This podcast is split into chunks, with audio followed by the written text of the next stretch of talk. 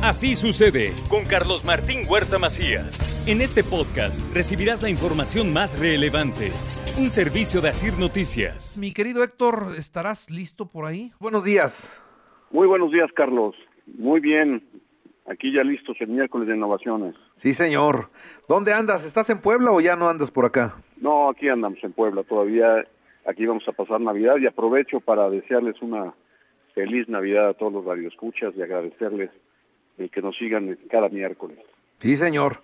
Muchas gracias. Igualmente para ti, que la pases muy, muy, muy bien. Pues, ¿qué nos tenemos? ¿Qué nos tienes hoy?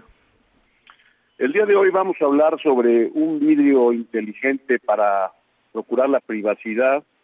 Eh, tú sabes que en las grandes ciudades hay transporte de metro o trenes en donde van por segundos pisos y pasan entre los edificios.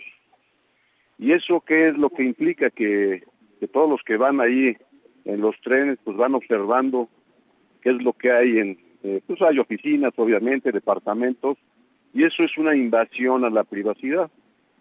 Y de alguna forma eh, en Singapur y en algunos otros países de Asia ya empezaron a trabajar sobre ello y están implantando el vidrio eh, que, que permite, digamos, la, la luz en, los trenes o en los metros, que precisamente cuando pasen por los edificios se vuelva opaco el edificio, para que los, las personas que van en los trenes pues no anden ahí de fisgones, ¿no? Como dicen por ahí.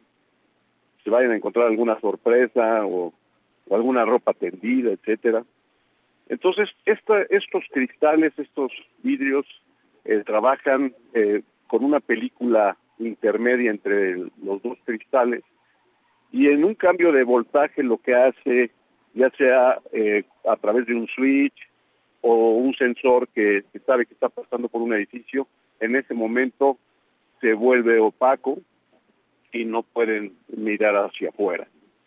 Esto en un momento dado ya habíamos platicado sobre estos cristales de privacidad en, en edificios, en bancos, pero esto se me hace sensacional, sobre todo porque en la Ciudad de México, por ejemplo, hay el metro, pues hay algunas rutas que pasan entre esos edificios, como te digo, y entonces sí hay una invasión fuerte a la privacidad. Yo les pongo ya un video en mi Twitter, chequenlo por favor cómo funciona, cómo se ve aparentemente ya el, el cristal a la hora de pasar los edificios, y lo vamos a ir viendo toda esta tecnología e innovaciones en función también a la privacidad, lo vamos a, seguramente en el CES, que es ahora en, enero, vamos a, ver eh, mucho más innovaciones en función a, a lo que es la privacidad, Carlos. Este, este vidrio sí, es, es muy bueno. Y puede ser así como biselado nada más o puede ser totalmente negro, ¿eh? Sí, este, está, están padres.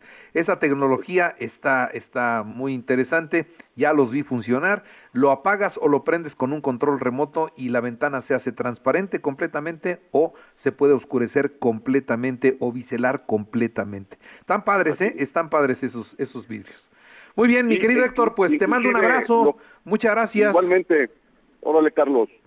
Cuídate y, feliz Navidad, señor. Igualmente, feliz Navidad. Chequen mi Twitter en arroba Héctor A. Sánchez M. Así sucede con Carlos Martín Huerta Macías. La información más relevante, ahora en podcast. Sigue disfrutando de iHeartRadio.